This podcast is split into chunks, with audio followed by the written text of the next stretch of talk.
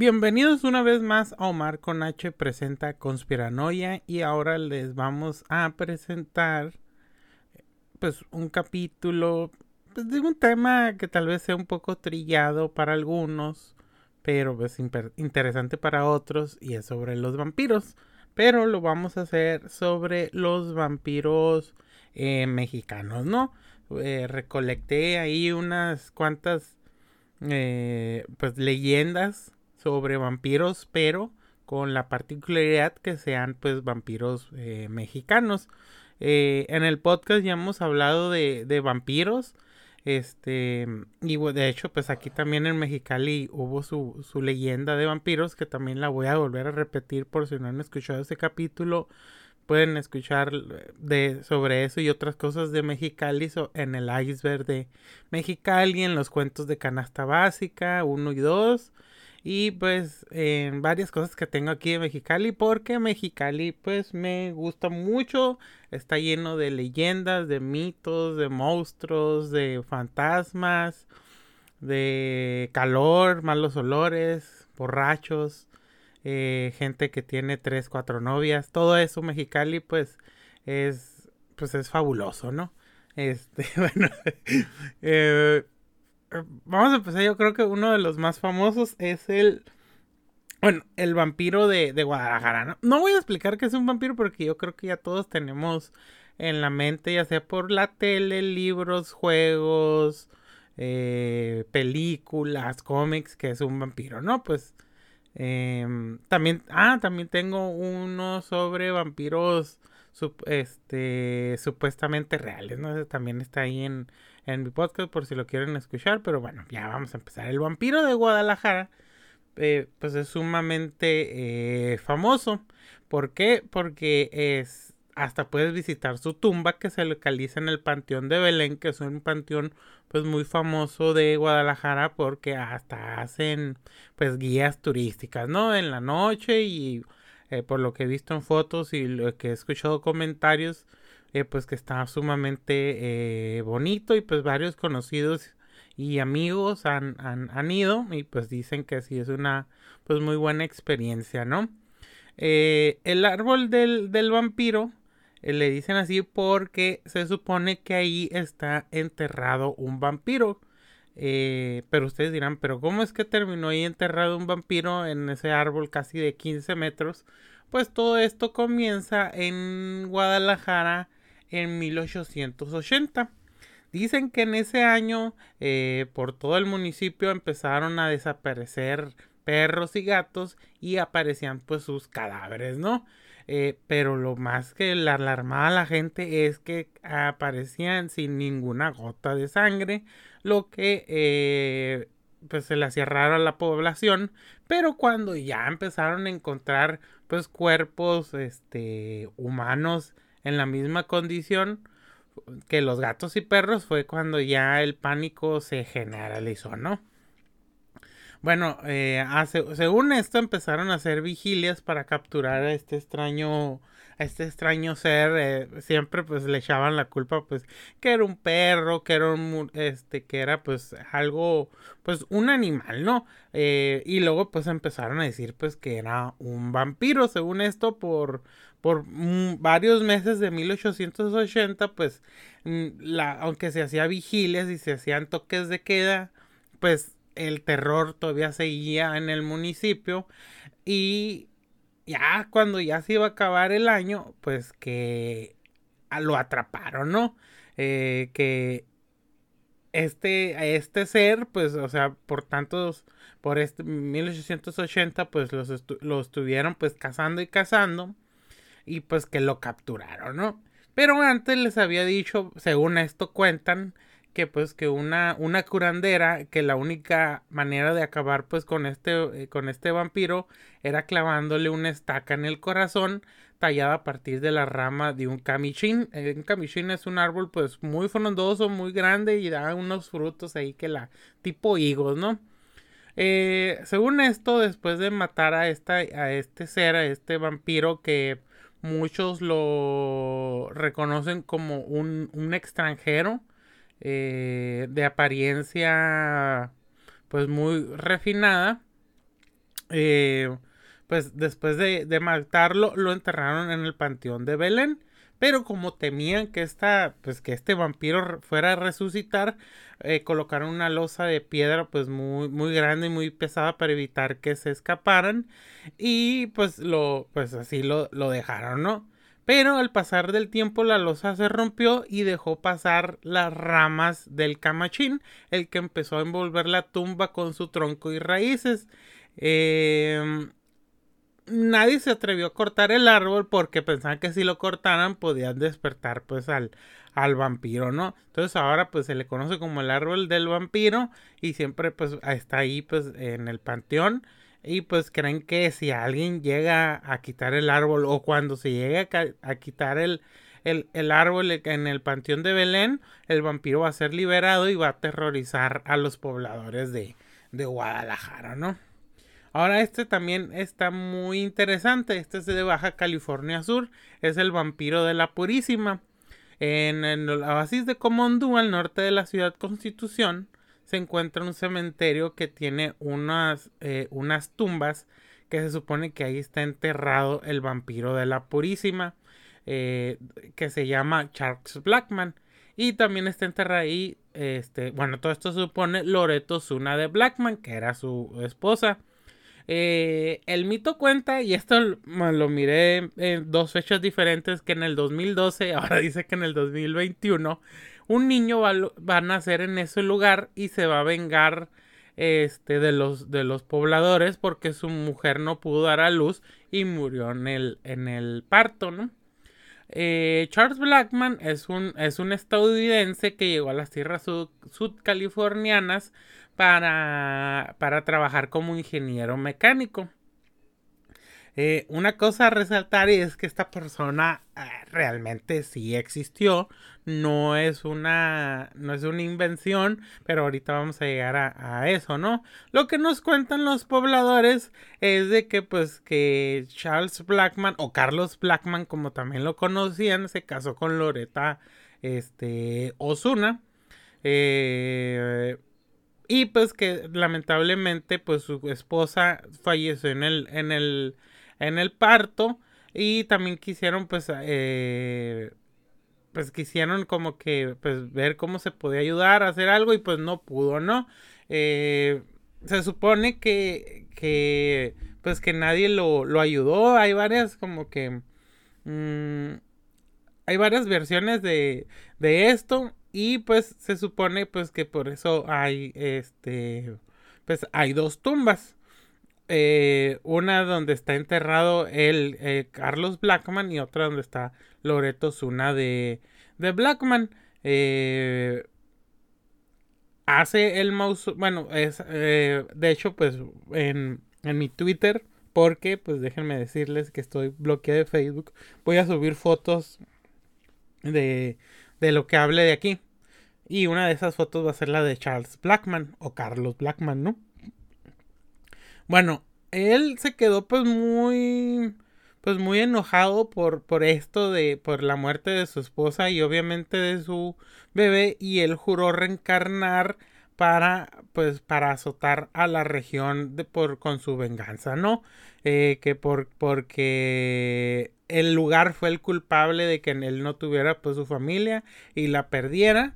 Y pues que él, él mencionó mencionó esto no en que juró vengarse pues de ese lugar y que de que va a reencarnar y tomar venganza de aquel que no le hizo tener a su bebé en sus brazos ahora ustedes dirán pero dónde está lo del vampiro bueno las personas de la Purísima decían que era una persona muy rara y que siempre vestía de negro, que se, que se, supone que en las noches salía a recolectar sangre de los animales y que en su casa tenía un depósito de varios frasquitos con sangre. Nunca se supo que haya chupado la sangre pues de una de una persona, pero siempre lo describían como muy alejado de la sociedad, muy raro y siempre vestido de negro, ¿no? Bueno, aquí ya entra este, ahora sí la parte pues histórica que también es muy interesante, donde eh, Manuel Ortega Vilés un trabajador del archivo histórico Pablo L. Martínez en La Paz, pues empieza a escarbar sobre la historia sobre Charles Blackman, que es también igualmente pues muy interesante. Eh, y donde pues nos da este ciertas cosas y también como que mm, eh, ciertas pistas de lo que pasó, ¿no? Eh, una de las cosas que nos dice que a pesar que en la, hay una tumba que dice pues Charles Blackman no está ahí, sino que está José eh, Osuna y que también está ahí pues Loreto Osuna. Ustedes dirán quién es José Osuna, pues Loreto Osuna es hija de José este, Osuna. Bueno, cuando pasó esto, eh, lo, de la muerte de, su, de su esposa fue en 1912 y se, se, supone que eh, fue exhumada en que en 1918 como para cambiarla al, a, la, a esta... Eh, porque sí hicieron una tumba pues muy grande y la cambiaron ahí y también está ahí pues su José Osuna, pero no está Carlos Blackman, ¿no? Bueno, eh, ¿Y qué pasó con este señor? Pues eh, a lo que se tiene constancia es que en 1920 se regresó a Estados Unidos donde tuvo descendencia y se casó y que murió el 24 de junio de 1959 y su tumba está en San Diego, California. Eh, a lo que cree pues este Manuel Ortega Vilés es de que un pues al parecer un maestro del pueblo fue el que difundió la leyenda a, entre dos o tres décadas, pero que empezó a ser muy famoso en el año este 2000 para impulsar el turismo en la zona. La verdad las tumbas pues están muy, están muy, este, eh, vistosas, ¿no? Otra cosa de lo que se habla sobre el, eh, Carl Blackman es de que cuando supuestamente eh, murió en 1921, que es la fecha que marcan los em, la gente que cuenta la leyenda del vampiro de la Purísima, hubo mucho, se propagaron muchas enfermedades y muertes, pero esto también se eh, al parecer se, se encontró con que en esa en la región había habido pues eh, una propagación efectivamente de, de, enfermedades pero que no solamente fue en la región de la Purísima sino en todo el estado eh, de, de, la Baja Sur que en ese tiempo era el territorio sur y que incluso aquí a nosotros los que vivimos en Baja California eh, pues también eh, padecimos y que el goberna se, le, se le mandó eh, el, el gobernador de, del, del territorio norte le manda un un, un, oficio al gobernador del territorio sur por la preocupación de la propagación de, de, enfermedades pidiendo un informe pues sobre las mismas, ¿no?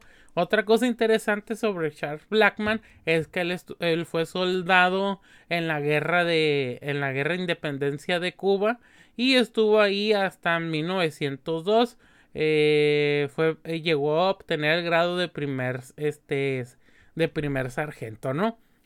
Pues sirvió de 1890 de 1898 a 1902, ¿no? Así que Charles, Charles Blackman, Carlos Blackman, pues tiene una vida muy, muy interesante y pues todo esto pues da para muchas cosas, ¿no? Pero pues sí se cree mucho en eso de que eh, este pedido de venganza, este de que tomaba sangre de animales y que cuando pues lo enterraron se empezaron a propagar muchas enfermedades y murió mucha gente y pues sí, eso es algo muy, este, pues muy interesante, ¿no? Ok, el otro es el, el vampiro de la estación de Barranca del Muerto mucha gente eh, dice en el metro, pues que en el metro pues pasan muchas cosas, ¿no? Mm, yo no hablo mucho del metro porque pues igual yo no soy de la Ciudad de México, del DF. Y pues sí se pueden encontrar muchos videos sobre las criaturas del metro que la verdad sí están muy chilas. De hecho cuando yo fui pues yo quería ver al hombre rata del metro. Este, pero bueno, ¿no? Bueno, cuentan la, la leyenda es de que había un hombre pues eh, muy este, pues muy cansado después de, de una de una jornada laboral, ¿no? Eh, fíjense, yo habiendo ido en el metro y lo que escuchaba y lo que me platicaban es que pues es una hueva andar en el metro, ¿no? ¿Por qué? porque si eres del Estado de México o de otra parte, pues te tienes que levantar muy temprano para llegar a tu trabajo y luego todavía que sales de tu, trabajo tienes que llegar, o sea, hay veces que son dos, tres horas para llegar a tu casa o dos, tres horas para irte a tu trabajo, ¿no? O sea, básicamente todo el día estás en el metro, trabajo, metro, casa y otra vez repetir, repetir y repetir, ¿no? Eso pues eso cansa pues mucho física y mentalmente a las personas. Bueno, pues este hombre tomó el último tren de la noche y debía bajarse en la estación terminal conocida como Barranca del Muerto. Según esto, pues se quedó profundamente dormido y pues esto, esto fue por eh, esto hizo que pues que le pasara lo siguiente, ¿no? Una cosa adicional es que Barranca del Muerto pues se, eh, se llama así porque en la Revolución Mexicana cuando llegaron los zapatistas y los villistas eh, se supone que tuvieron ahí pues aunque no tomaron la, la ciudad este eh, tan violentamente cuando ellos entraron, eh, sí llegó a haber pues con actos de violencia y en una de esas eh, con actos de violencia pues pues se mataron ahí unos güeyes que estaban en contra de los zapatistas y los villistas y, y sus cuerpos los aventaron a lo que ahora conocemos la barranca del muerto, ¿no? Bueno, eh, ahora siguiendo con lo de, la estación Barranca del Muerto.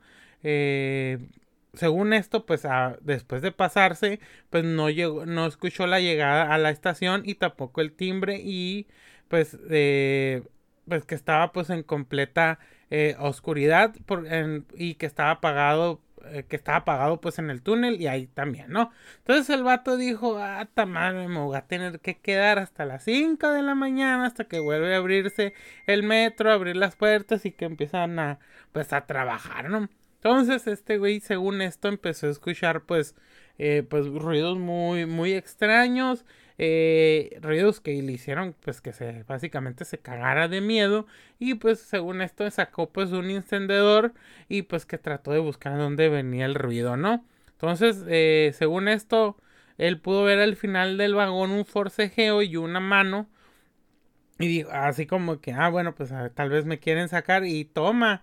Según esto, él pudo observar una criatura de unos dos metros de alto, delgado, de piel amarillenta, garras alargadas y ojos rojos, abalanzándose sobre otro hombre que parecía ser un indigente, mordiendo en el cuello y atacándolo como si fuera un cazador y presa, ¿no?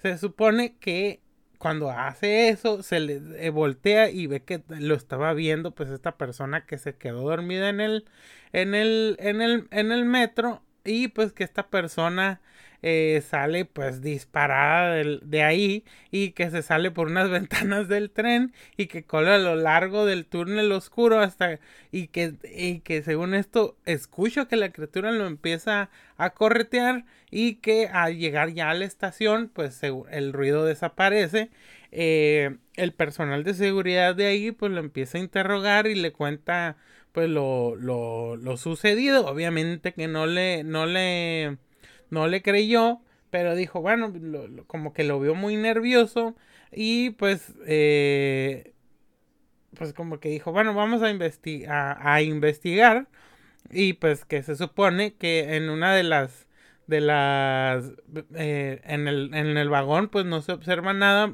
excepto pues un rastro pequeño de gotas de sangre no eso es lo que cuentan del vampiro del, de Barranca del Muerto no Ahora, este es de San Cristóbal de las Casas Chiapas. Es el castillo del vampiro Zabaleta. Eh, según esto, en la década de 1980 existió un vampiro llamado licenciado Jorge Juan Zabaleta y que esta persona tenía gusto por lo gótico y que empezó a construir un castillo en 1978 sin ayuda de arquitectos.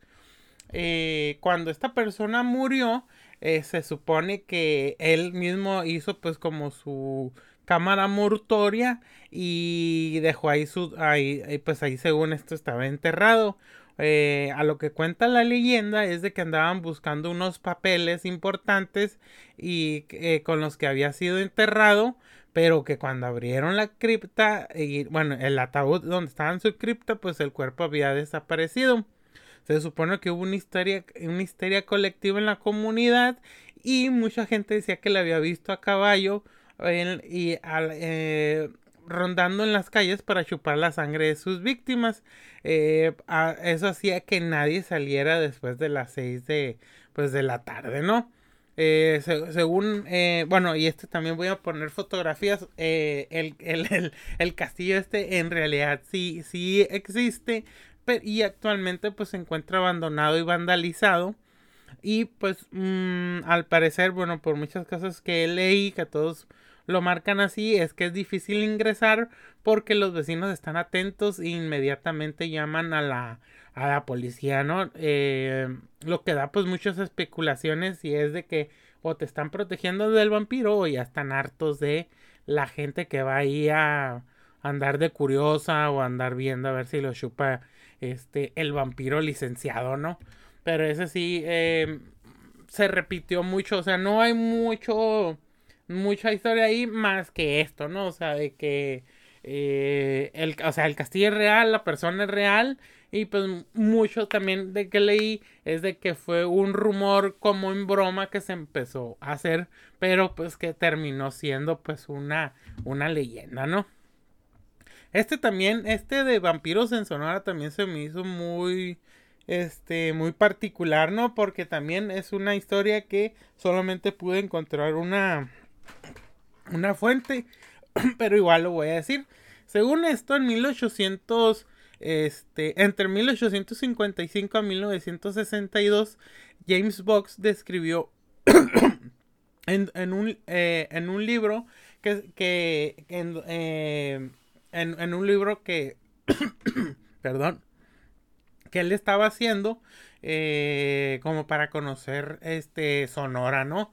Eh, lo que él, él, dice es de que eh, en su hay un él da el testimonio escrito de la existencia de vampiros pues en el estado de, de Sonora. Según esto en el noroeste de Sonora le advirtieron que no durmiera en la interpierie porque lo podía atacar un vampiro que eh, mayoritariamente las personas preferían dormir afuera por el calor que, que hacían este dentro de sus casas, ¿no? Em, James Box, pues es un estadounidense, ¿no? Pues me olvidó decir eso. Y pues eh, le contaron que una mujer fue asesinada por el vampiro porque le valió madre la advertencia, durmió este, en, el, en el techo y pues que eso le costó la vida porque cuando encontraron su cadáver tenía dos pequeños agujeros en el cuello y estaba totalmente desangrada, ¿no? Jane Box advierte en su libro que en Sonora los vampiros no solían alimentarse de humanos, salvo que estos durmieran en la intemperie, como lo demostraba en el caso pues de esta mujer encontrada muerta en el en el en el en el campo. Eh, James Box no solamente no, no es que solamente escribiera sobre vampiros, sino que lo hablaba por seriedad porque también narró eh, una gran cantidad de minas que existían en Sonora y sus posibilidades de, explotación, ¿no? Ahora, el vampiro del Rosario Sinaloa, ¿no? Este vampiro eh, sinaloense se encuentra en el municipio del Rosario, en donde eh, en, ese en, el panteón de ese municipio se encuentra una curiosa lápida donde dice aquí yacen los restos del señor licenciado Francisco Malcampo. Nació el 8 de agosto de 1339 y falleció el 28 de junio de 1905, ¿no? Lo que nos da de que vivió 566 años. Eh, obviamente mucha gente, pues, mucha gente dice, no, pues es que se equivocaron al poner eso en la lápida, pero a consecuencia de eso los pobladores empezaron a llamar la, la, a esa lápida la lápida del vampiro del Rosario y pues que eh, pues es una prueba de que esta persona pues vivió eh, pues más de cinco siglos, ¿no? Eh, este, esta persona, el licenciado Francisco Malcampo, efectivamente sí vivió en el Rosario en el siglo XIX y sí coincide con pues con, que lo enterraron este ahí. Y también de que pues encontraron todo de que efectivamente sí nació alguien el 8 de agosto, pero de 1839 en, en, eh, en el poblado de, de, de, San Ignacio que vivió en el Rosario. Obviamente pues eh, se cree que pues se equivocaron, ¿no? Pero este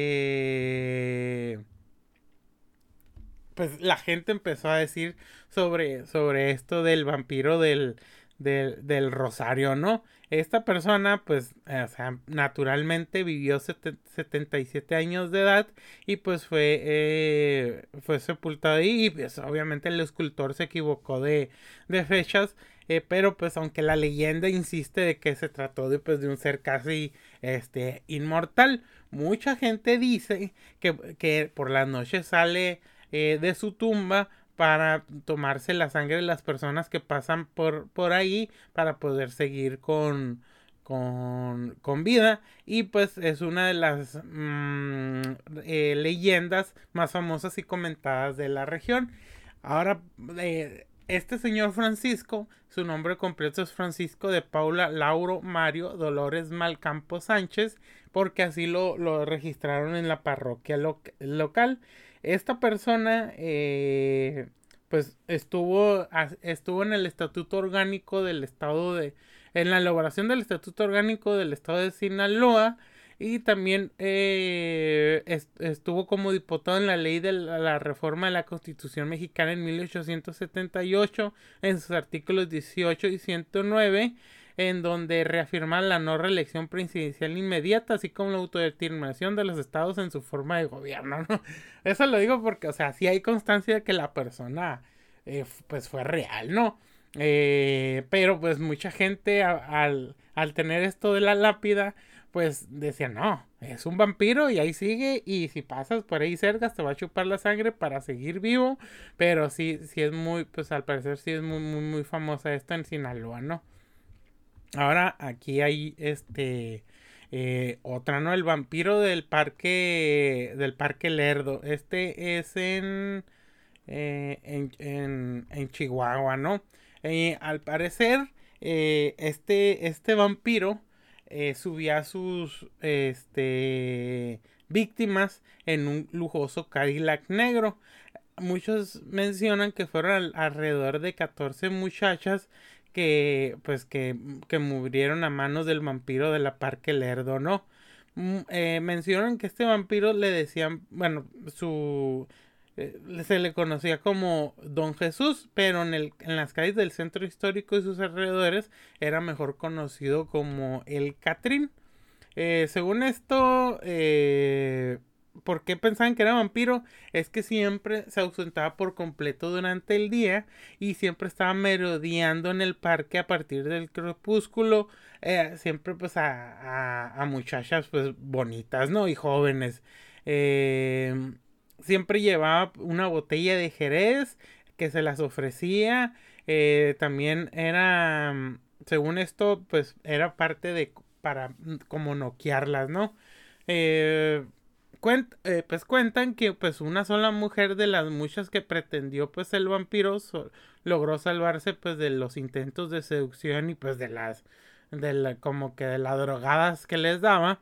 Y pues que esta, esta persona eh, no cayó pues en los en, lo, en los poderes del vampiro que también ella menciona que tenía como que unos aparentes poderes como de atracción, pero que esta muchacha no, no cayó en ellos porque sentía una extraña sensación de incomodidad pues al verlo o al estar con, con él, ¿no?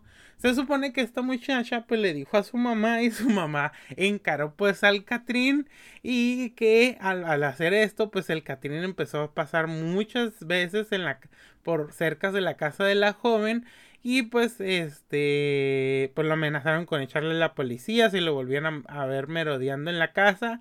Y pues que él, obviamente que este güey lo menos que quería era llamar la atención pues de la policía. Pero siempre trataba pues de cuando salía de la casa pues de abordarla, conquistarla. Pero pues nunca dio, dio resultado, ¿no? Eh, pues este, este vampiro del, del, de, de la pues del, del parque este Lerdo, pues sí es muy famoso eh, ahí porque sí se cuentan pues varias. Y según esto pues hubo mucha relación con desapariciones de jovencitas que detectives, investigadores privados y, agentes de la policía empezaron a indagar sobre sus sobre esa persona, sus hábitos y su peculiar modo de vida, pero jamás pudieron demostrar siquiera una sola prueba en su contra.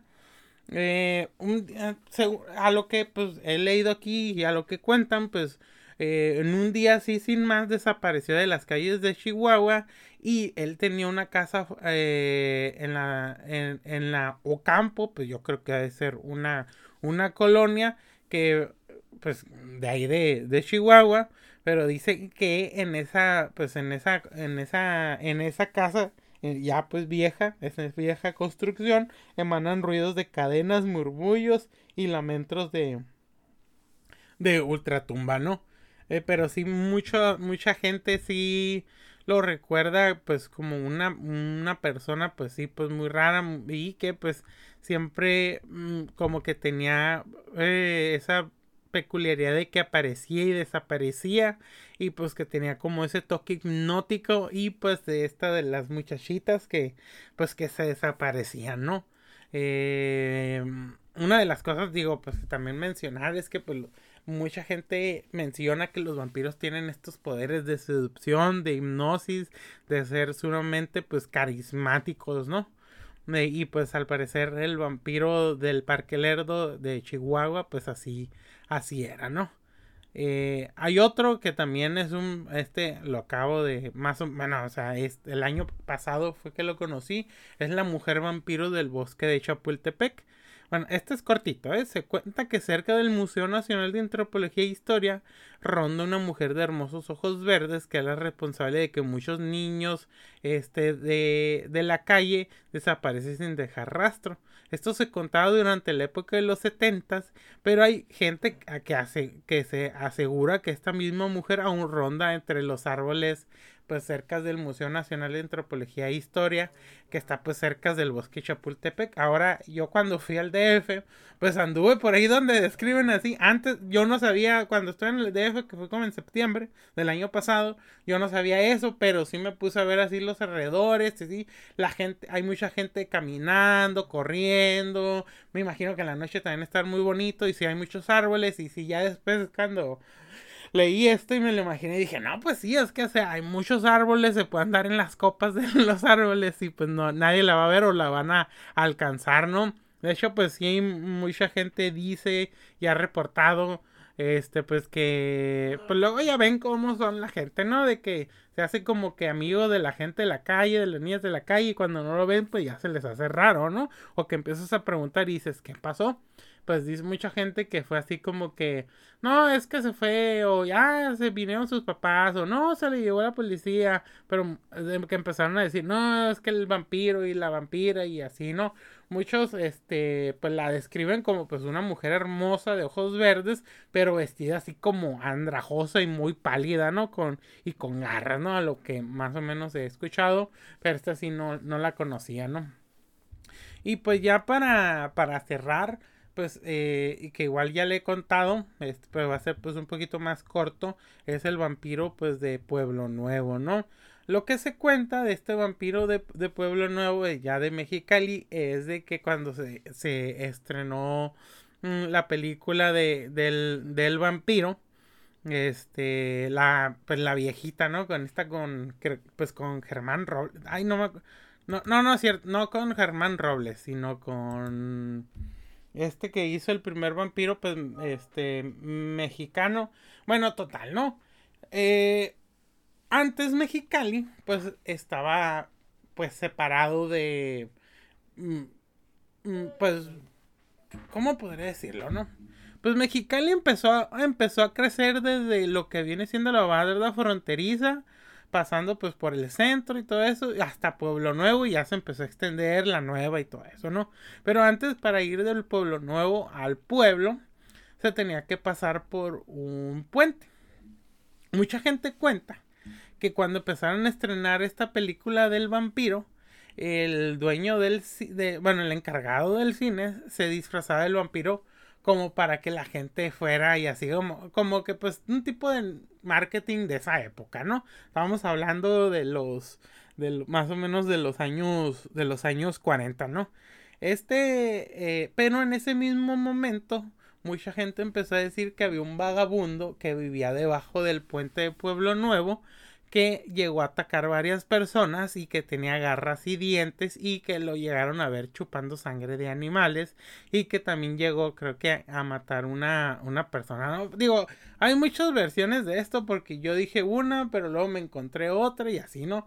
Este, pero al parecer pues todas con este em, con, al final de cuentas es de que fue al mismo tiempo de esto de cuando se están estrenando esto en, el cine y también estaba pasando esto pues en Mexicali, pero mucha gente dice que es que como que confundió las dos cosas y transportaron lo de la película aquí a Mexicali, pero sí mucha gente sí empezó a, a, reportar de que enviaron a este indigente, que nomás salía de las noches, que estaba pues ahí rondando y que si llegó a atacar pues a a personas y que lo empezaron a reportar que tenía los ojos rojos, garras y todo eso, pero así como apareció, se desapareció, ¿no?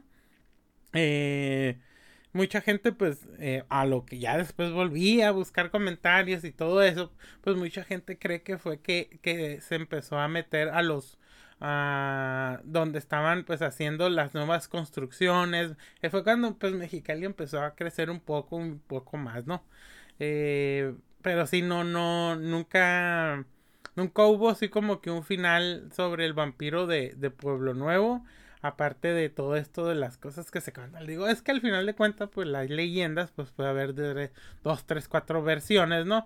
Nunca va a haber una versión, este, eh, final, ¿no? Y el que te diga que esa es la versión, pues no le creas, ¿no? Porque, o sea, las leyendas, los mitos, los cuentos, pues también tiene que ver mucho con nosotros y cómo lo contamos, o también de cómo nos acordamos, o tal vez de cómo nos pasó, ¿no? Porque igual un, yo creo que una leyenda muy extendida es lo de la llorona y no es lo mismo yo decirles de la llorona aquí en Mexicali que la llorona aquí en Chiapas, o decir yo escuché a la llorona son tres cosas pues muy, muy diferentes y pues hay que, hay que ver esto como pues algo para, pues para entretenernos, saber, pero sí es una de las, digamos, de las leyendas más viejas aquí de, de Mexicali, que es el vampiro de, de la Pueblo Nuevo, ¿no? Pues bueno, muchas gracias por escuchar esto. Eh, nos estamos viendo y pues si comenten, digan algo, qué les pareció y pues pásense a mi Twitter para ver las fotos que voy a subir de, pues obviamente relacionado con los vampiros y de, eh, pues esto de que conté, ¿no? Pues muchas gracias y hasta luego.